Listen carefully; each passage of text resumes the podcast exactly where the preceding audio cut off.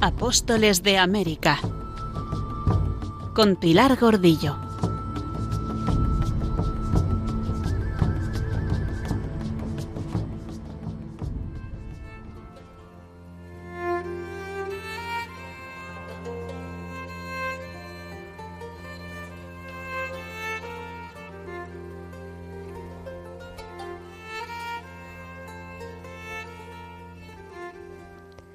Cristóbal Colón, hombre de 34 años de edad, con el cabello ya completamente blanco, de alta estatura y con un niño de ocho años cogido a su mano, solicita posada y refrigerio a los frailes del convento franciscano de la Rábida, a las afueras del pueblo de Palos, a primeras horas de un caluroso día de verano de 1485.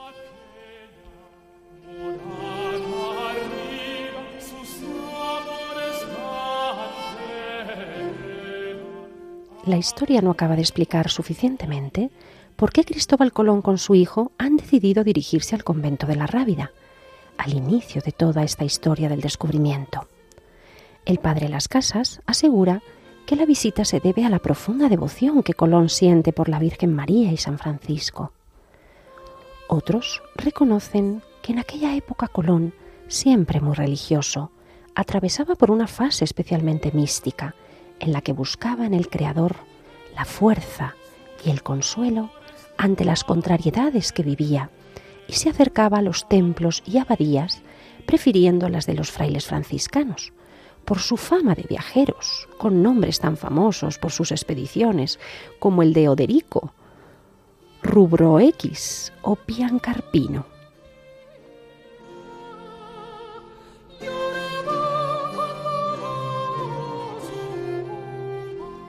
Esa tarde, el guardián del convento que le recibe es Fray Juan Pérez de Marchena, hombre ilustrado, instruido en cosmografía y conocedor de los ambientes políticos por haber sido durante años confesor de la reina.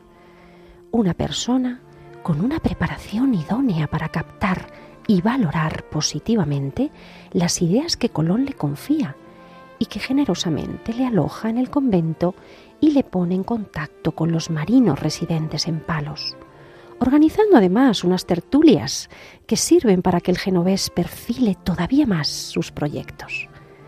Tertulias dirigidas por el físico de Palos García Hernández, en las que Colón va a desvelar sus secretos, recibiendo a cambio informaciones que los confirman.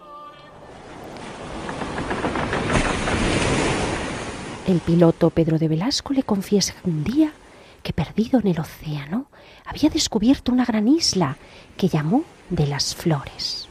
Otros reconocen también que dos marinos andaluces, desviados de su camino al dirigirse a Irlanda, llegaron a unas playas que creyeron del legendario reino de Tartaria. Y así van sumando historias más o menos fantásticas de experiencias marineras que dan por segura la posibilidad de alcanzar el extremo oriente por la ruta de Occidente.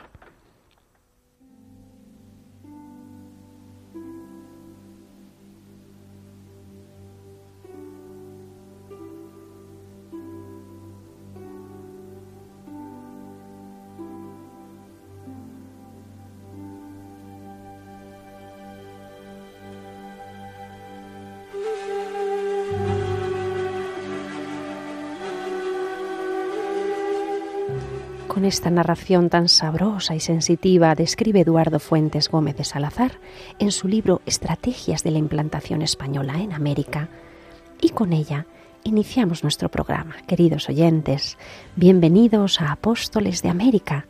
Un saludo muy agradecido de Pilar Gordillo, quien les da la bienvenida a todos ustedes que nos vienen acompañando en esta aventura de estos primeros años de evangelización en América en los que nos estamos adentrando en estas nuevas tierras recién descubiertas para acompañar pues, a los primeros misioneros y a los laicos que también llevaban en el alma a Cristo y en la mano la cruz y en la otra tantas veces la imagen de Nuestra Señora y que pues como Alonso de Ojeda y otros penetraron por esas montañas, sierras, playas, lagos, se arrastraron por manglares, arenas, islas, sin que se hundieran los símbolos de su fe, hasta llevarlas a los poblados más recónditos, a las selvas más pobladas y espesas, a las tribus de nativos que nunca habían visto semejantes ropas, semejantes razas de hombres barbados, semejantes imágenes talladas con una mujer de rostro bello,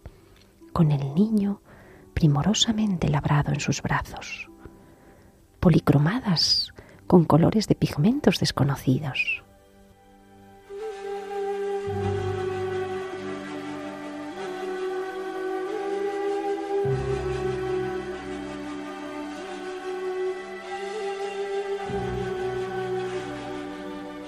¿Qué sensación no causaría la belleza de la Virgen con el niño?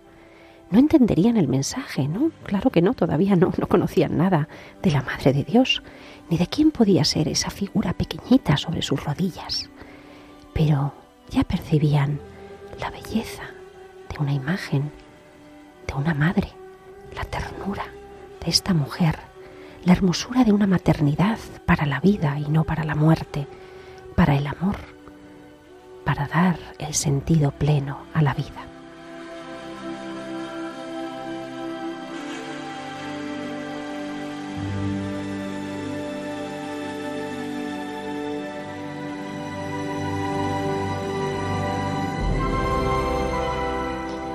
Qué maravilla este tema que escuchamos de la película La Misión, el tema principal, Falls, Cascadas, esta película británica dirigida por Roland Joffé que fue estrenada en 1986 y contó en el reparto con actores tan grandes, tan gigantes como Robert De Niro o Jeremy Irons.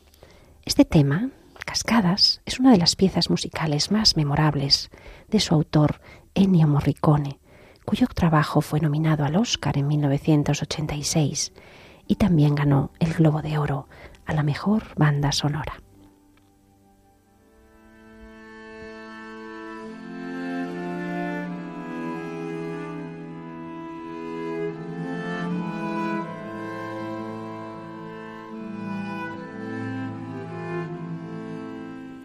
En nuestro anterior programa, queridos oyentes, asistimos al eclipsamiento de la estrella de Colón. Parece increíble la caída del protagonista del descubrimiento, cómo los acontecimientos se han desencadenado. Pero es que la atmósfera de impopularidad en torno al almirante y a sus hermanos pues se había estado fraguando durante años. El gobierno en la española había sido, había llegado a cotas inadmisibles. Y no solo habían contribuido esos informes de los funcionarios de Fonseca dirigidos a los reyes, en los que, claro, magnificaban los gastos de las expediciones sin haber obtenido la contrapartida en proporción esperada de oro y de riquezas. También se había extendido el rumor no infundado de que en la española los genoveses gozaban de trato preferente por causa del origen de Colón y habían conseguido que todos los quejosos se encaminaran a la corte esos días en Granada para presentar a los reyes sus motivos de agravio y prevenirles ante la posibilidad indeseada de que cualquier país extranjero pudiera anexionarse los nuevos territorios, con el apoyo de los pobladores descontentos, rebeldes y opuestos por completo al gobierno de los Colón. Pero en ningún momento la corona se había dejado impresionar por estas maniobras y jamás había retirado la confianza a su almirante, al que seguían concediendo gran crédito y un inconmovible afecto.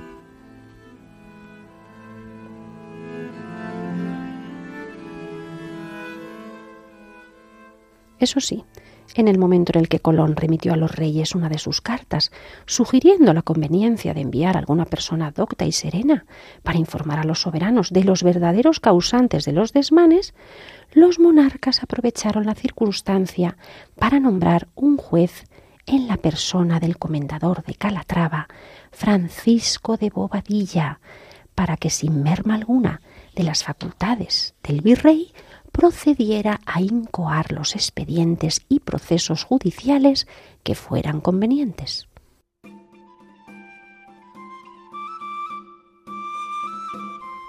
Bobadilla era un hombre de impecable reputación, hermano de hombres muy influyentes y cercanos a la reina, como Juan de Bobadilla, regidor de Medina del Campo, corregidor de Madrid, alcaide de sus alcáceres, y no digamos su hermana, Beatriz de Bobadilla, marquesa de Moya y Peñalosa, dama principal de la reina Isabel, mujer influyente como ninguna, hasta el punto de que corría el dicho de después de la reina de Castilla, la bobadilla. Su sobrina, por cierto, Beatriz de Bobadilla y Ulloa, será la señora de las Islas Canarias, de La Gomera y El Hierro.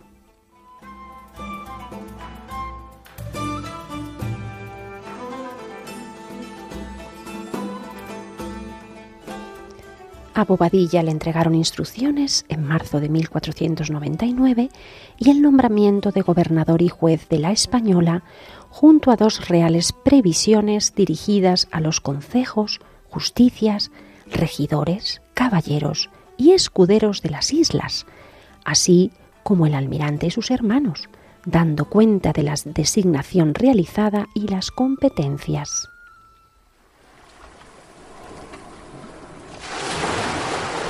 Al llegar con el fin de recabar toda la información que pudo, interrogó a los habitantes de la Española acerca del comportamiento de los Colón y en septiembre, cuando volvió el almirante de sus viajes, de esos viajes de descubrimiento para reconocer y cartografiar las islas, procedió a arrestarle, secuestrando sus bienes. No en vano a él los reyes le habían concedido los poderes para hacerlo.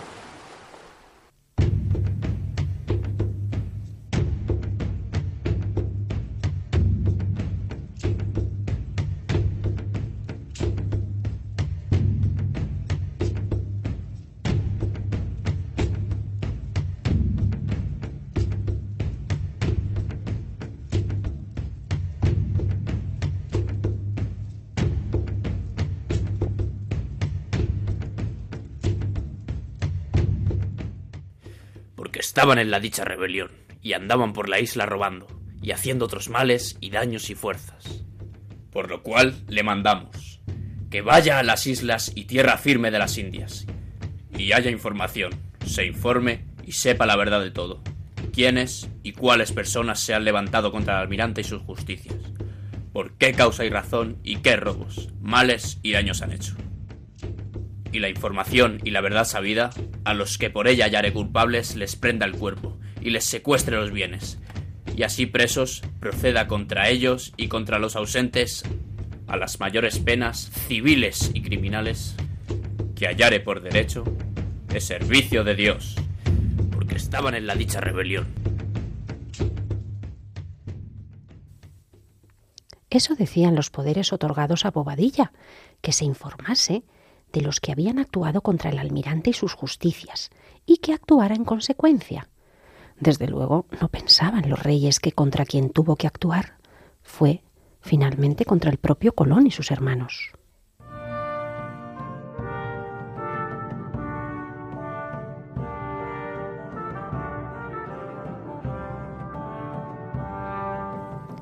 Los reyes habían depositado en él toda su confianza, pero también habían medido con suma prudencia sus decisiones, pues habían insistido al comendador que no podía alterar las prerrogativas y derechos del almirante de ninguna manera.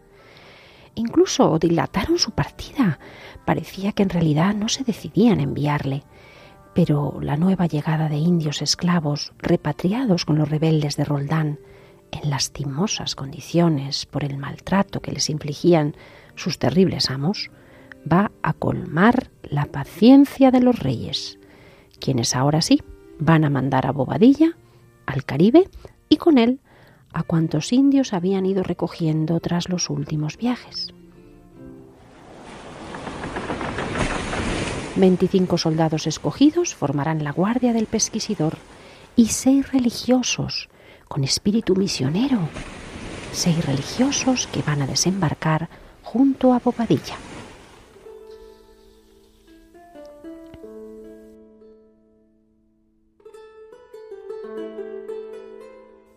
De los seis religiosos, uno es un benedictino calatravo, en calidad de capellán, fray Alonso del Viso, y cinco más son franciscanos, fray Juan de Trasierra, fray Juan de Robles, y los dos que habían ido ya en el segundo viaje, fray Juan de la Deule, también llamado Juan Bermejo, y Fray Juan de Cosino Tisín, y a ellos se había podido unir en el último momento, y por la dilación del viaje, Fray Francisco Ruiz, el mayordomo del arzobispo Cisneros.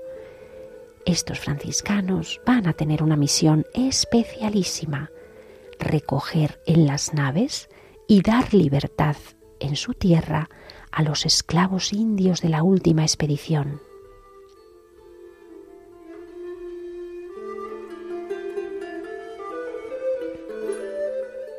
El continuo Pedro de Torres le ha entregado a Bobadilla todos los indios que se hallan en Castilla, trece varones y ocho mujeres, excepto una niña que libre y espontáneamente quiere quedarse para ser educada en casa de Diego de Escobar.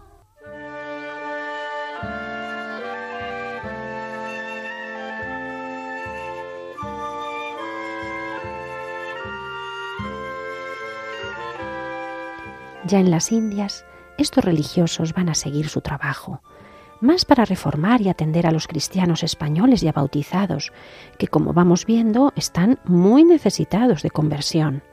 Pero también van a intentar hacerse presentes entre los indígenas, como nos cuenta Fray Bartolomé de las Casas. Estos religiosos de San Francisco eran buenas personas, y ninguna cosa hicieron ni pretendieron, sino vivir en su casa religiosamente.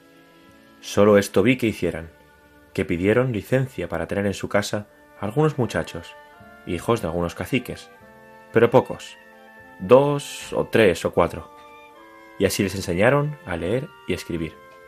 Pero no sé qué más con ellos de la doctrina cristiana y buenas costumbres aprendieron, además de darles muy buen ejemplo, porque eran buenos y vivían bien.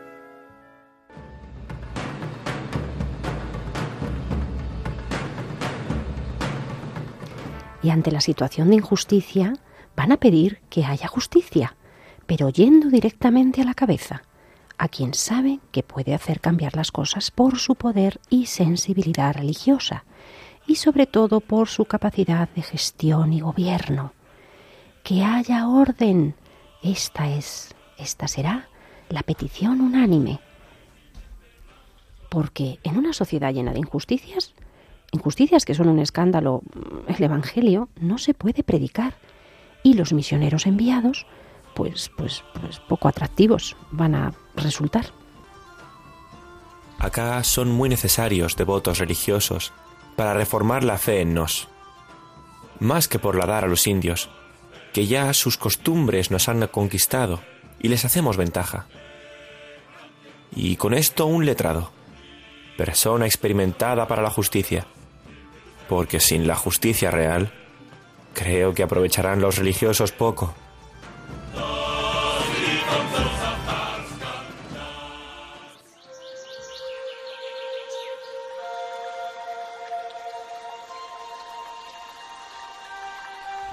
Así que la evangelización en estos años va a ir avanzando muy lentamente y mientras el ermitaño fray Ramón Pané seguía viviendo perdido entre los nativos, hablando su lengua nahual y bautizando nuevos catecúmenos indígenas, el grupo de franciscanos se va a repartir entre la atención a los españoles y los primeros contactos con los indios, a los que trataban muy bien, acercándose a los niños con obsequios de comida o regalos llamativos y coloridos, y a los enfermos con atenciones y medicinas.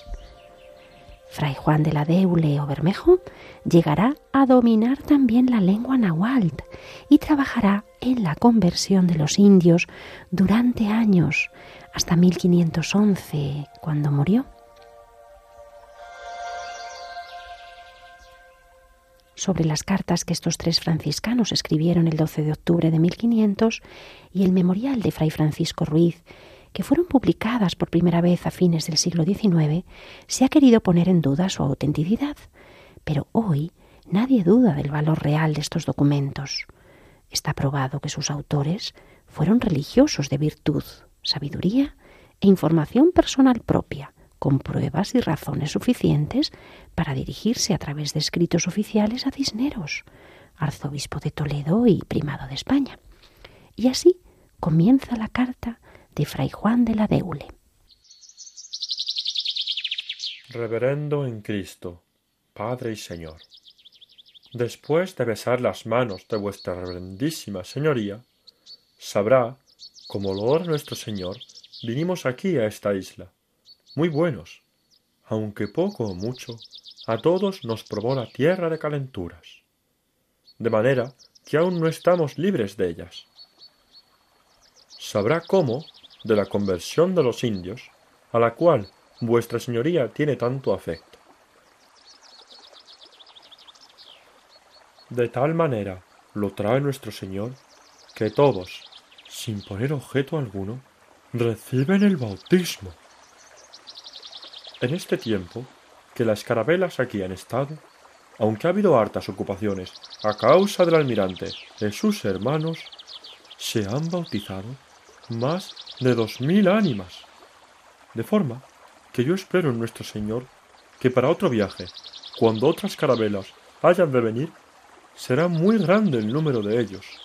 Ansí que por amor de nuestro Señor, que vuestra señoría empezó este negocio tan grande y tan meritorio, que prosiga adelante su santo propósito y trabaje con los prelados de la orden como envíen aquí religiosos, y también son necesarios aquí clérigos, y sobre todo alguna persona buena para el prelado, pues la tierra de aquí es tan grande y la gente de ella son tantas que son muy necesarios.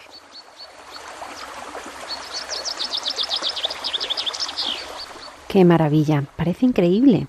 Ya dos mil bautismos. Estos franciscanos se han empleado a fondo y han trabajado pues incansablemente. Como vemos, han aprendido la lengua y han aprendido, bueno, o han enseñado, mejor dicho, lo, lo más básico de la doctrina a estos indios, que van a responder acudiendo a las aguas bautismales. Estas cartas nos siguen informando de que Fray Francisco Ruiz se ha de volver, pues ha enfermado después de trabajar por los indios hasta la extenuación, pues a él se deben muchos de los dos mil o tres mil bautismos que en estos meses se han realizado. Así que, al regresar pronto a España, junto con otros dos compañeros, podrá transmitir directamente al arzobispo de Toledo la primera información sobre las grandes necesidades de la misión en la española y convencer al arzobispo del envío de sacerdotes, misioneros y de la importancia de cambiar la estrategia y tomar medidas urgentes para la protección de los indios.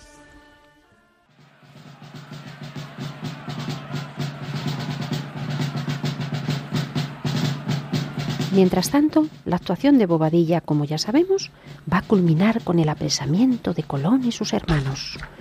Pero además hubo ciertamente un abuso de poder, una gran humillación y hasta algún que otro vergonzoso ensañamiento.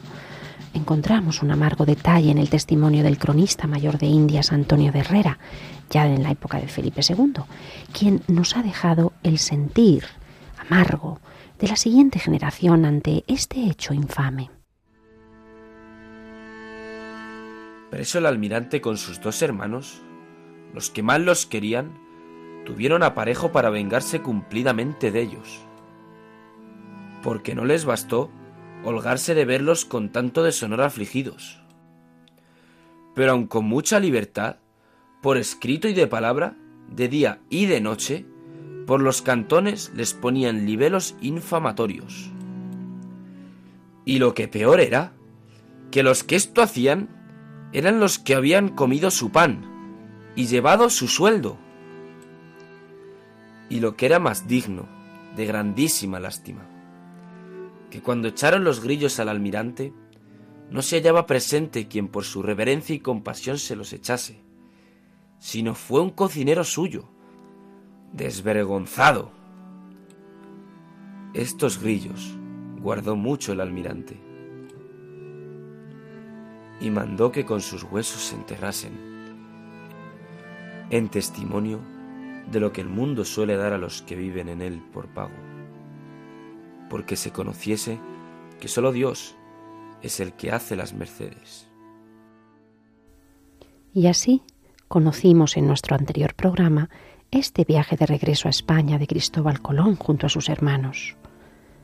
El capitán de la carabela que los traía, llamada La Gorda, era Alonso Vallejo, criado de un caballero sevillano, pariente del obispo de Badajoz, Juan de Fonseca, a quien había de entregarse los presos. El noble marino, apenas salió del puerto en la Isabela, se postró ante el almirante, junto con el propietario de la nave, Andrés Martín, para quitarle los grilletes a los tres ilustres presos. Pero no consintió don Cristóbal. Quiso desembarcar con las infamantes cadenas en Cádiz el 20 de noviembre de 1500, después de una travesía en la que se dedicó a escribir las cartas para su defensa y descargo, cuyos fragmentos ya conocimos.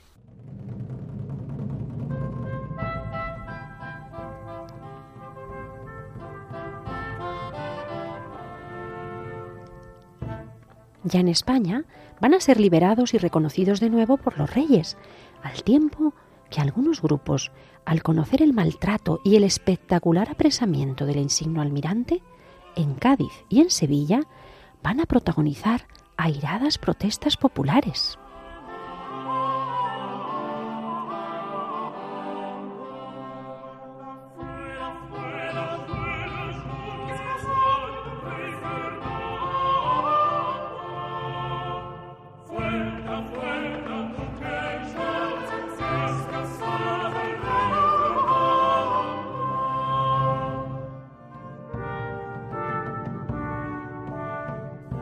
Los reyes le van a dirigir una afectuosa carta y dos mil ducados para proveer su viaje hacia la corte, al tiempo que van a ordenar al gobernador de Cádiz la inmediata liberación de los tres genoveses, a quienes deberán prestar todo tipo de atenciones. Así, el 17 de diciembre, ya casi para acabar el año, Cristóbal Colón pudo ser recibido por los reyes en su palacio de Granada, como vimos, con la mayor solemnidad y afecto Ningún cargo va a ser formulado contra su persona. Al contrario, todos sus antiguos privilegios van a volver a serle reconocidos.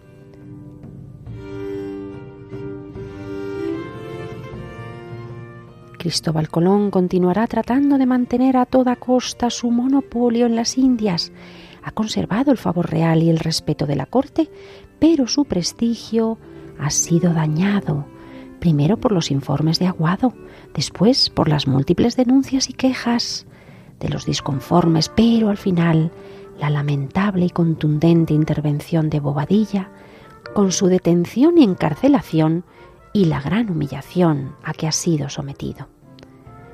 Los privilegios que se le concedían en las capitulaciones de Santa Fe no solo parecen difíciles de mantener ante la escasa capacidad de gobierno del almirante, pero sobre todo ante la magnitud que está cobrando la gran empresa descubridora. Parece que nada ha cambiado en la actitud de los reyes católicos, pero sí, diez años después de iniciada la expedición a las Indias por Occidente, España ya está implantada allí en la española, con su población, con su cultura. Ya han empezado a explorarse las expectativas de riqueza y a realizarse los sueños evangelizadores de la reina. Pero el primer impulso se ha agotado y ahora hay nuevas circunstancias que aconsejan nuevas medidas.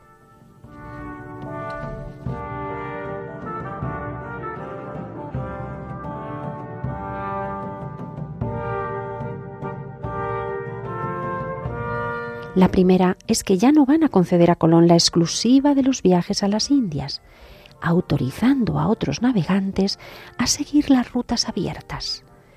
Nuevas expediciones para conocer y explorar, pero también para poblar y dominar de manera permanente extensos territorios. Y una vez alcanzadas las Indias, dos nuevos objetivos más concretos. Encontrar el paso que se cree que existe entre la mar Océana y el mar de las Indias que debe estar detrás de estas islas, o de la península de Asia y someter al dominio la española y las tierras nuevas descubiertas.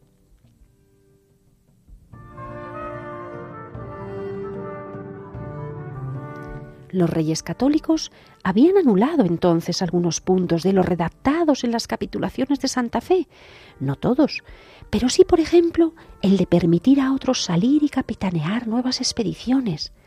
Eso sí, una cláusula especial, debían apartarse al menos 50 leguas de los lugares descubiertos por Colón. Algo difícil, arriesgado, audaz, pero muy motivador para marineros tan experimentados como Alonso de Ojeda, capaces de manejar distancias en base a las cartas de navegación precedentes y a su experiencia como capitán. Y no digamos para Pedro Alonso Liño, quien va a demostrar una pericia y un dominio de la mar precisamente cuando éste sea imposible de gobernar.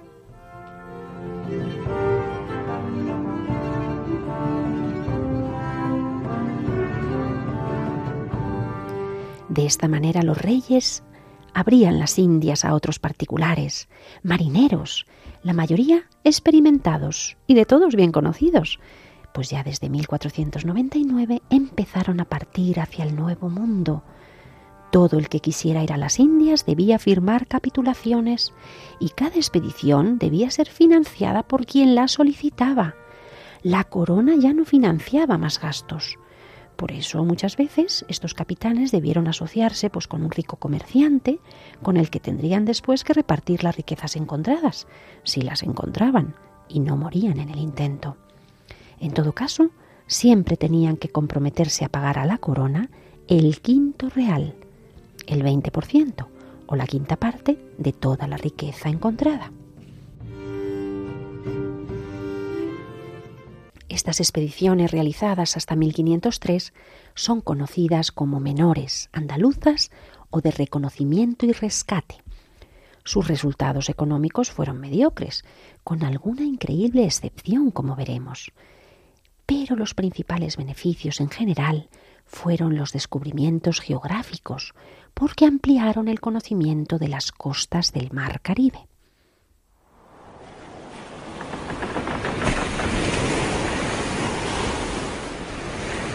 Alonso de Ojeda y Juan de la Cosa organizaron la primera de estas expediciones y el 18 de mayo de 1498 partieron del puerto de Santa María. Querían explorar las costas de la tierra firme, por donde había ido Colón en su tercer viaje, pero fueron más allá, porque tras hacer escala en Canarias y tras 24 días de navegación, avistaron tierra, la costa de Venezuela desde la desembocadura del Orinoco, hasta llegar al Golfo de Maracaibo. Fueron los primeros en conocer el lago de Maracaibo y las costas de Colombia.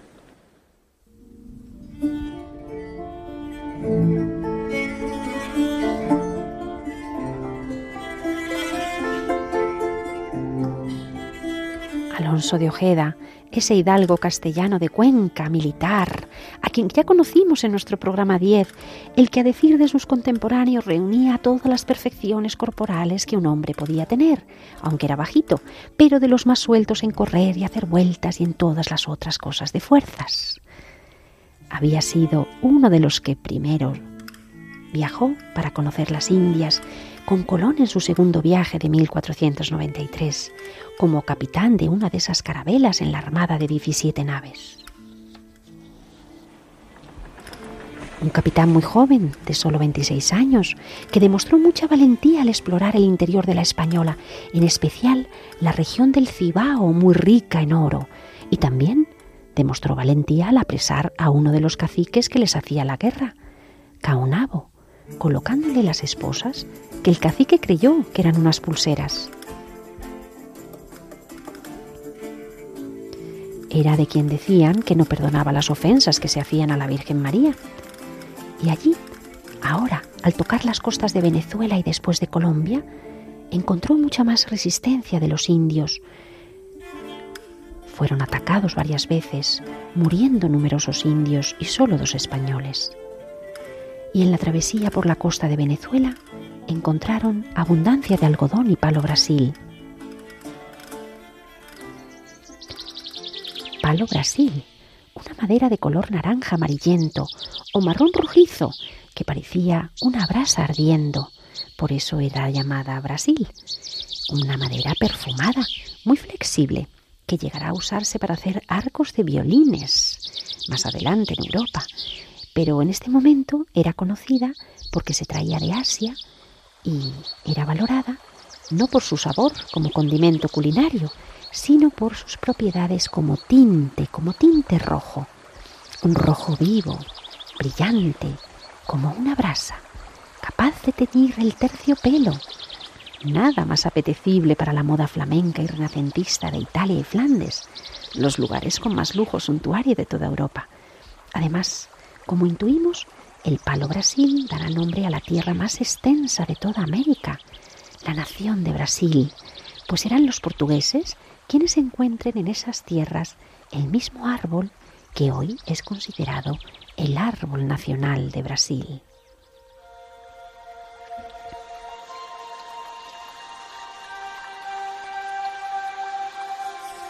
Así que por el momento Ojeda iba encontrando un producto al menos que le reportaría notables ganancias.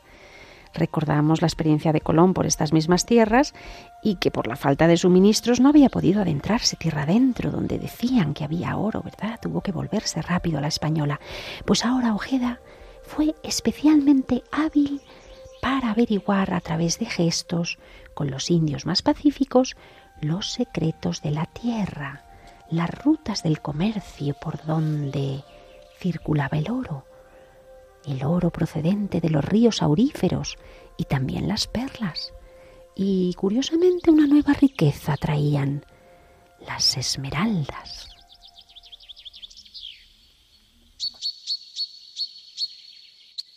Y mientras Ojeda trataba de encontrar las riquezas de estas tierras, el cartógrafo Juan de la Cosa, su ayudante principal, iba dibujando un mapa muy sorprendente y muy ilustrativo, el primer mapa de Venezuela-Colombia, cuya costa no terminaba de rodear y que empezaba a hacerle sospechar que no estaban recorriendo una nueva isla. Junto a él iba, haciendo observaciones con el astrolabio, un geógrafo florentino que se había embarcado, un tal Américo Vespucci. ¿Y quién era este Américo Vespuccio, cuyo nombre va a ser otorgado nada más y nada menos que a todo el continente americano, América? ¿Cuáles fueron sus méritos?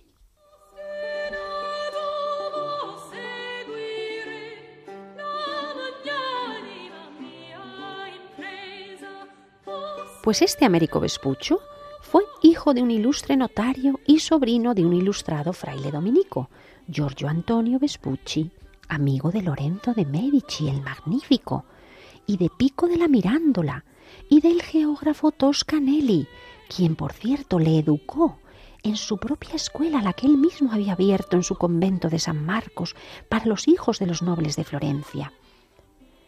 En su importante colección de libros no faltaban los imprescindibles de Aristóteles, Ptolomeo, Estrabón, sobre astronomía, cosmografía, geografía y otros clásicos, además de Virgilio, Dante, Petrarca.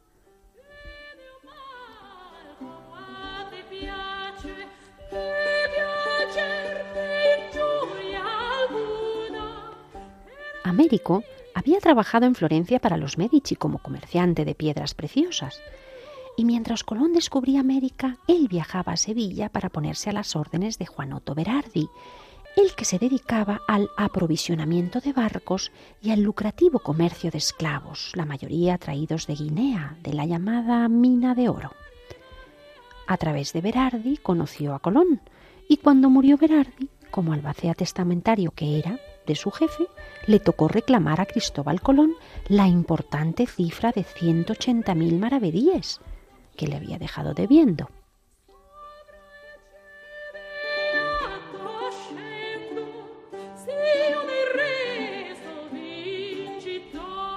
Cuando regresó Colón de su primer viaje el 15 de marzo de 1493, desveló a Europa las inmensas riquezas existentes, especias, oro, la posibilidad de alcanzarlas por la ruta occidental. Y las casas comerciales de Génova y Venecia se volvieron locas, empezaron a interesarse por estar ahí en el nuevo negocio y mantuvieron a su enviado Vespucci muy cerquita de Colón y en los años siguientes, muchas veces con dinero veneciano, genovés o florentino, se dedicó a provisionar flotillas, esos pocos barcos que partían de Sanlúcar de Barrameda, algunos sin mucho éxito, pues embarrancaban y tenían que volverse. Escuchamos esta canción popular italiana antigua, una frótola de principios del siglo XVI, compuesta por Bartolomeo Trombocino, Ostinato vos seguire, ostinato vos seguire, la magnánima mía impresa, fame, amor, qual voi ofesa, se io dovesse ben morire, ostinato vos seguire. Bueno, pues quiero seguir obstinado en esta magnánima empresa, fama, amor, que ofendes si tuviera que bien morir, obstinado quiero seguir.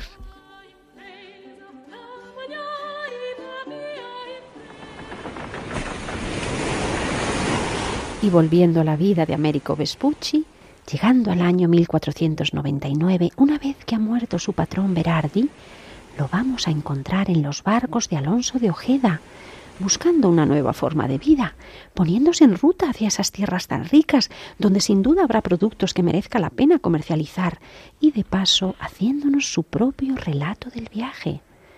Así, gracias a Vespucci, vamos a saber, él nos va a describir el paso que hicieron por una isla poblada de caníbales y después por la tierra firme continental, mucho más poblada.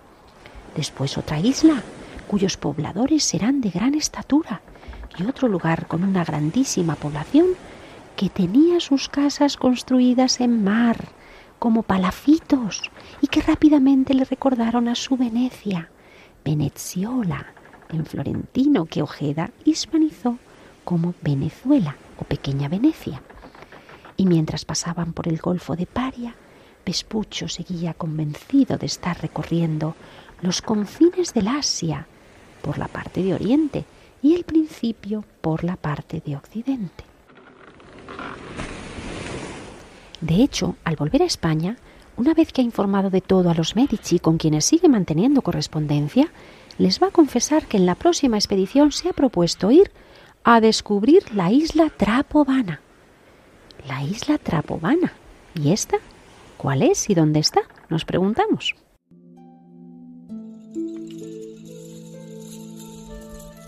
Pues Trapovana es una isla citada por el geógrafo griego Megástenes en el siglo III a.C. y que vuelve a recoger Ptolomeo situándola en el Océano Índico. No se sabía si era Sri Lanka o Sumatra, o una isla fantasma en la que se decía que sus habitantes tenían un solo pie gigante que usaban para protegerse del sol. En todo caso, un lugar tan lejano, tan exótico, y tan fantástico que era, será irresistible para la imaginación de quién, de nuestro loco más genial, de Don Quijote, quien nos va a informar a través de la pluma de Cervantes de más detalles. ¿Cómo es este lugar? El rey que allí reina. Y así, en el capítulo 18 de la primera parte de la inmortal novela, nos va a contar esta increíble aventura. Volvió a mirar don Quijote al rebaño de ovejas y carneros, y vio que así era la verdad, y alegrándose sobremanera, pensó sin duda alguna que eran dos ejércitos, que venían a embestirse y encontrarse en mitad de aquella espaciosa llanura.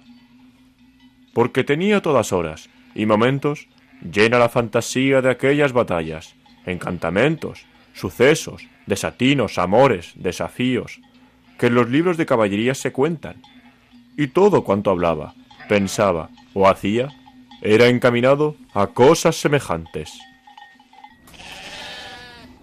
Y la polvareda que había visto la levantaban dos grandes manadas de ovejas y carneros, que por aquel mismo camino, de dos diferentes partes venían, las cuales, con el polvo, no se echaron de ver hasta que llegaron cerca. Y con tanto ahínco afirmaba don Quijote que eran ejércitos, que Sancho lo vino a creer y a decirle Señor, pues ¿qué hemos de hacer nosotros? ¿Qué? Favorecer y ayudar a los menesterosos y desvalidos. Y has de saber, Sancho, que este que viene por nuestra frente le conduce y guía el grande emperador Alifanfarrón, señor de la grande isla Trapovana este otro que a mis espaldas marcha es el de su enemigo, el rey de los Garamantas. Pentapolín del arremangado brazo, porque siempre entra en las batallas con el brazo derecho desnudo. Pues porque si quieren tan mal estos dos señores. Quiérense mal, porque este alifanfarrón es un furibundo pagano. y está enamorado de la hija de Pentapolín, que es una muy hermosa y además agraciada señora, y es cristiana. Y su padre no se la quiere entregar al rey pagano, si no deja primero la ley de su falso profeta Mahoma, y se vuelve a la suya. Para mi barba si no hace muy bien Pentapolín, y que le tengo que ayudar en cuanto pudiere irresistible para Cervantes, como es irresistible para nosotros recoger las letras del Quijote, que tantos detalles nos ofrecen acerca de las creencias de la concepción del mundo de entonces y del conocimiento geográfico que tenían. Nada menos que la isla Trapobana, gobernada por su gran emperador Alifanfarrón, cuyo nombre pues no puede ser más ilustrativo, más histriónico para nosotros y más descriptivo, claro. Pero volvamos con Américo Vespucci quien sigue relatando en su carta el viaje con Alonso de Ojeda, en el que al cabo de 700 leguas decidieron retirarse a la Española para reparar los navíos y descansar. Y tras iniciar el regreso a España hacia el norte, pasaron por unas islas en las que apresaron a 232 indígenas, caníbales, para venderlos como esclavos, de los que van a morir en el viaje de vuelta 32. Arribaron a las Azores, las Canarias, Madeira, y por fin llegaron a Cádiz trece meses después de partir. Vespucci vuelve enfermo, con fiebre, con fiebre cuartana, pero con catorce perlas. Perlas como puños, diríamos, con las que va a ganar tras su venta más de mil ducados. Durante el viaje, como buen mercader y empresario, ha tenido especial cuidado en fijarse en esos productos susceptibles de ser comercializados.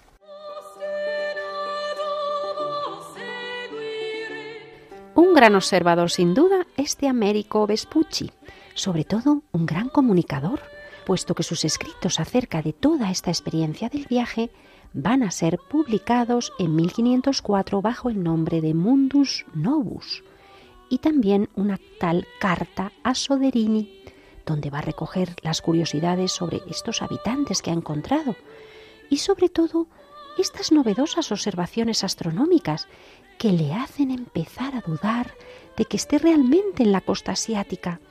Escritos que, como veremos, van a tener unas consecuencias graves, importantes, definitivas para nuestra historia. Serán los causantes de que al nuevo continente se le llamará finalmente América. Algo todavía ciertamente insospechado en este final del siglo XV, donde las Indias son todavía llamadas el Nuevo Mundo.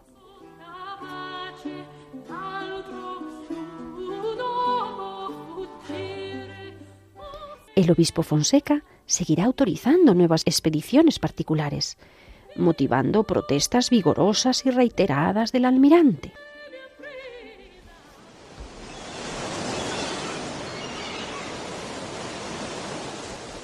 Todas estas expediciones y otras más que seguiremos muy de cerca en próximos programas van a servir para conocer mejor el mar Caribe y todas las costas de tierra firme y la nueva América Central. Y también van a ayudar a confirmar la idea de que se trata de un nuevo continente entre Europa y Asia. La española seguirá siendo la base de todas estas operaciones, elegida por la corona como centro de actividades mercantiles, culturales y comerciales. Allí podrán fondear todos para reponer fuerzas, reparar barcos, conseguir vituallas y alimentos, todos menos Colón, que tendrá prohibido volver a aparecer por allí.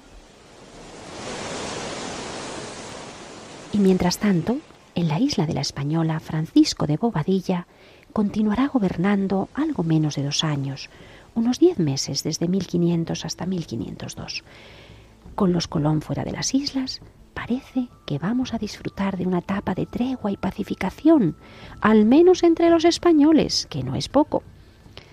Así que Bobadilla restableció la paz, impulsó la vida de la colonia y cuando cumplida su misión recibe orden de volver a España, los reyes van a manifestarle que se dan por bien servidos del tiempo que allá estuvo. Y volverá a España, o, no volverá. El final de esta historia, la aventura de otras muchas, la conoceremos, queridos oyentes, en nuestro próximo programa. Hasta entonces, pueden escribirnos al correo apóstoles y pueden, como no, volver a escuchar este y los anteriores programas en el podcast de la página web www.radiomaria.es. Una muy feliz travesía hasta pronto.